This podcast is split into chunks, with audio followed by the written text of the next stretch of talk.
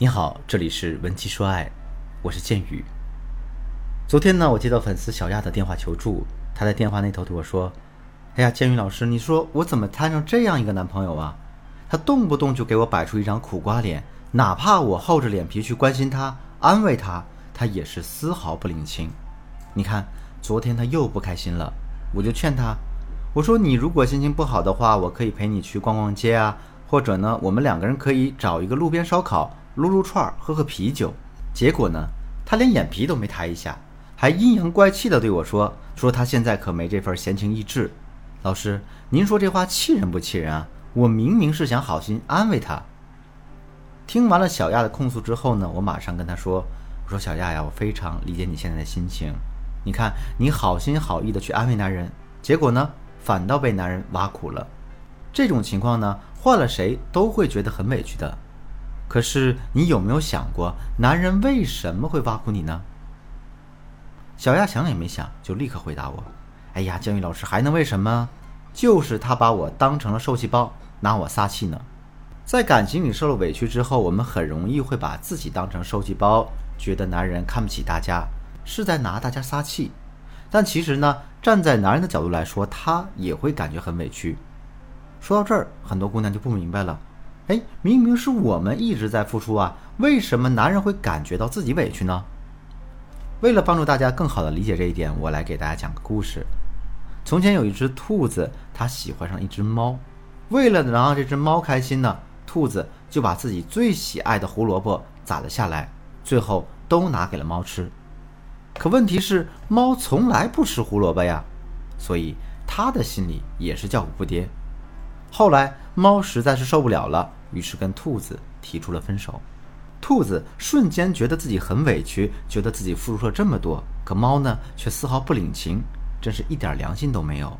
可是委屈归委屈，兔子却狠不下心来舍弃这段感情，所以呢，为了挽回猫，他就对猫说：“哎呀，猫，你要是肯回心转意，我肯定还会拿更多的萝卜让你吃的。”那结果一听这话，可想而知，猫咪跑得更远了。其实安慰男朋友也是这个道理。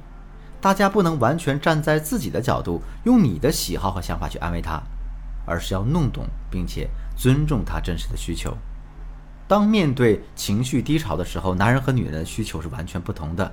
女人需要的呢，是通过各种方式把自身的负面情绪全部排解掉；可男人大多时候需要的是彻底的把问题给解决掉。那只要问题解决了，他们的心情自然就好了。相反啊。如果问题没有得到解决，哪怕是去逛街呀、撸串啊、唱 K 啊，也是无法让他们得到切身的安慰的。听了我的话之后呢，小亚表示认同。可随后他又问了我一个关键性的问题，他说：“建宇老师，你说安慰男人最好的方式是帮助他解决自身的问题，可男人情绪一上来的时候，他什么都不愿意说呀。你说我连问题都不知道，又怎么能帮他解决问题呢？”其实这个问题也并不难解决。首先呢，男人不愿意跟大家倾诉，这是因为男人心理上的一个洞穴机制。什么意思呢？就是当男人心情烦躁的时候，他大概率不会像女人一样到处找人倾诉，而是会退缩到洞穴之中，将自己呢封闭在一个独属于自己的空间里。等到问题彻底解决了之后，他们才会重新把自己解封，从而呢恢复到正常的状态。这就是男人的洞穴机制。很多姑娘都不了解男人的洞穴机制，所以呢，在大多数情况下，她们都会在男人的洞穴期去问东问西的安慰男人，这才是男人不愿意对大家袒露心扉的根源所在。所以呢，想让男人对大家畅所欲言，就一定要避开男人的洞穴期。比如说，男人下班回家之后，一脸不悦地扎进了书房里，那这个时候呢，你一定不要敲开书房的门，然后硬逼着男人跟你道明这个事情的原委。而是要给足他时间和空间，让他好好的静一静，想一想。等到男人走出洞穴期之后，大家再去问他问题，那肯定是事半功倍的。说到这儿呢，还有的同学会说：“老师啊，如果这个男人的洞穴期太长了，这也不行啊。有没有什么办法能够缩短他的洞穴期呢？”这个办法肯定是有的。如果呢你想有更多的了解和学习，可以添加我的微信文姬的全拼零零九，也就是。W e n j i 零零九，来获取我们导师的针对性指导吧。另外呀，并不是所有的问题最后都能解决的，或者说呢，总有些问题是不能够及时解决的。所以，即便大家知道了男人的问题和困扰，也未必真的能够帮助他解决到这些问题。那如果是这种情况，大家又该怎么办呢？很简单，大家只需要让男人感觉到你是一直在想办法在解决问题，一直在默默的支持他就可以了。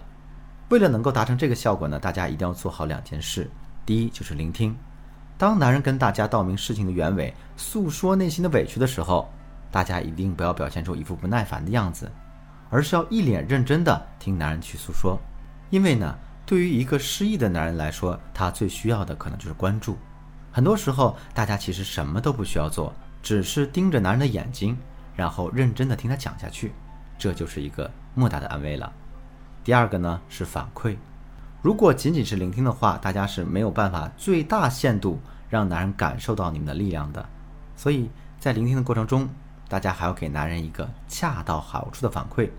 比如说，你可以在关键的时刻抓一抓男人的肩膀，或者是呢重重的点下头，然后给到他一个坚定的眼神。另外呢，对于男人说的话，我们要进行一个解读和延伸，这也是一个非常不错的反馈技巧。比如啊，当男人抱怨自己的工作压力很大，同事关系也很复杂的时候，你可以这样对他说：“哎呀，是呀，你每天晚上几点才能回家？每天要忙多少事情，我还不知道吗？”你真是太辛苦了，而且呢，很多时候我都在想，虽然你这么辛苦，可你却从来没有放弃过，是什么一直在支撑着你呢？后来我想明白了，你这都不是为了我，为了我们这个家吗？所以我的心里真的很感动。你把这样一番话说出去之后，那男人的情绪肯定能缓解不少。这是因为呢，你不但看到了男人辛苦的成果。你还把他的付出提升了一个境界，哎，这样一来啊，虽然实际的问题可能还没有解决，但是男人的心结就会被你打开了，这对男人来说会是一个更大的帮助。不过呀，一味的去迎合男人的需求，这当然也是不对的，因为呢，我们很容易会在这个过程当中完全失去框架。那你想知道我们该怎么把握这其中的分寸吗？赶紧添加我们的微信。文姬的全拼零零九，也就是 W E N J I 零零九，让我来手把手教你怎么做。好了，今天的内容就到这里了。文姬说爱，迷茫的情场，你得力的军师。我是剑宇，我们下期再见。